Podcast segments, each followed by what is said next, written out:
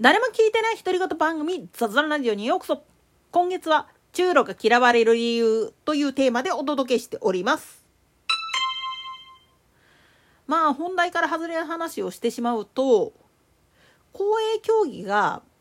損敗の危機にあるっていう時に何を知ってあげるべきなのかどうしたらいいのかっていうところを間違えるがために廃止になった事例っていうのもあるんです。特に地方競馬の場合廃止になってる事案として赤字だから廃止になったっていうのと黒字なのに廃止になったっていう事案があるんです。その中でも一番きついのが春季競馬なんですよね。なんでやねん。というかね実はこの春季競馬場今はあの岸和田中央公園っていう名前になってもうコースの痕跡は残ってるんだけれどもっていう形なんですけどあそこが廃止になった理由っていうのがもう一も二もなく競馬関係者自身のマナーレスっていうのが一番響いたんです。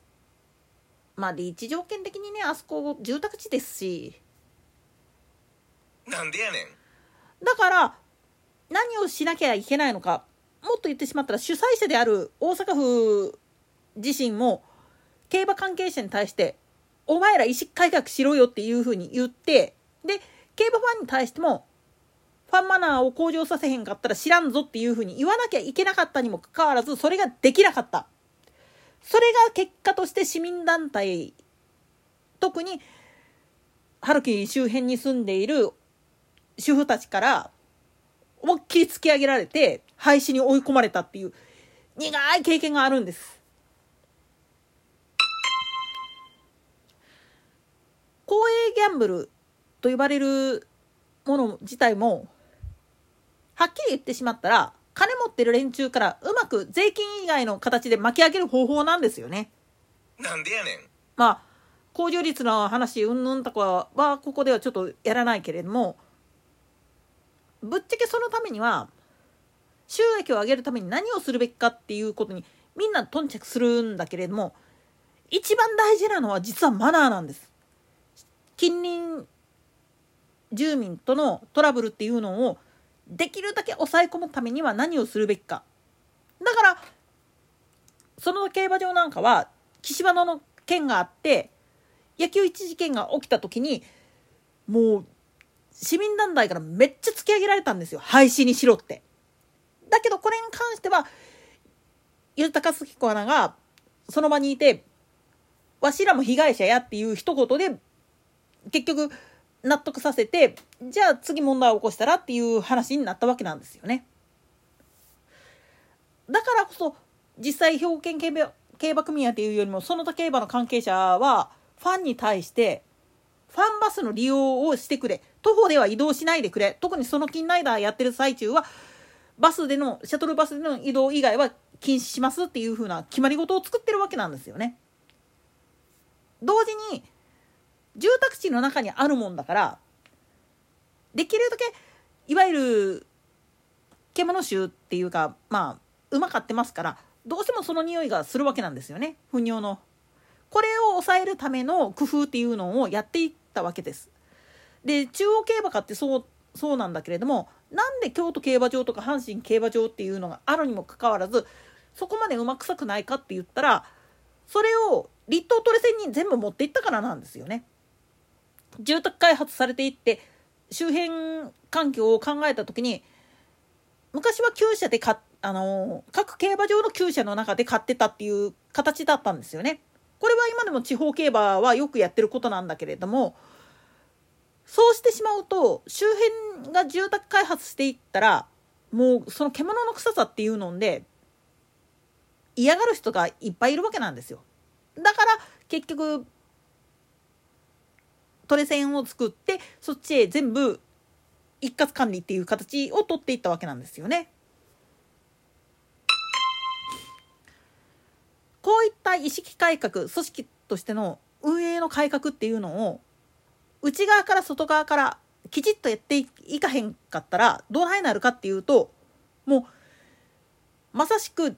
DV やっている家庭と一緒なんですよね。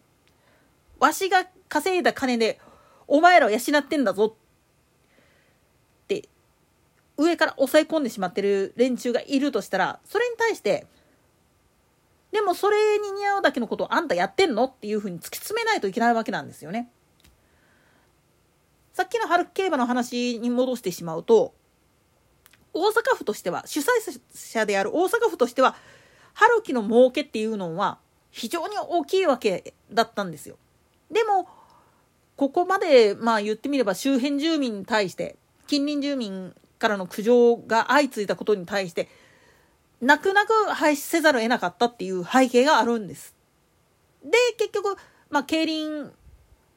ていうふうにくら替えすることになるんだけれどもやっぱりそのそれをやるためにはファンマナーの向上っていうのがすっごく叫ばれたわけなんですよね。プラスしてボートレース住の上なんかの場合は周り住宅街つったかって徐々にあの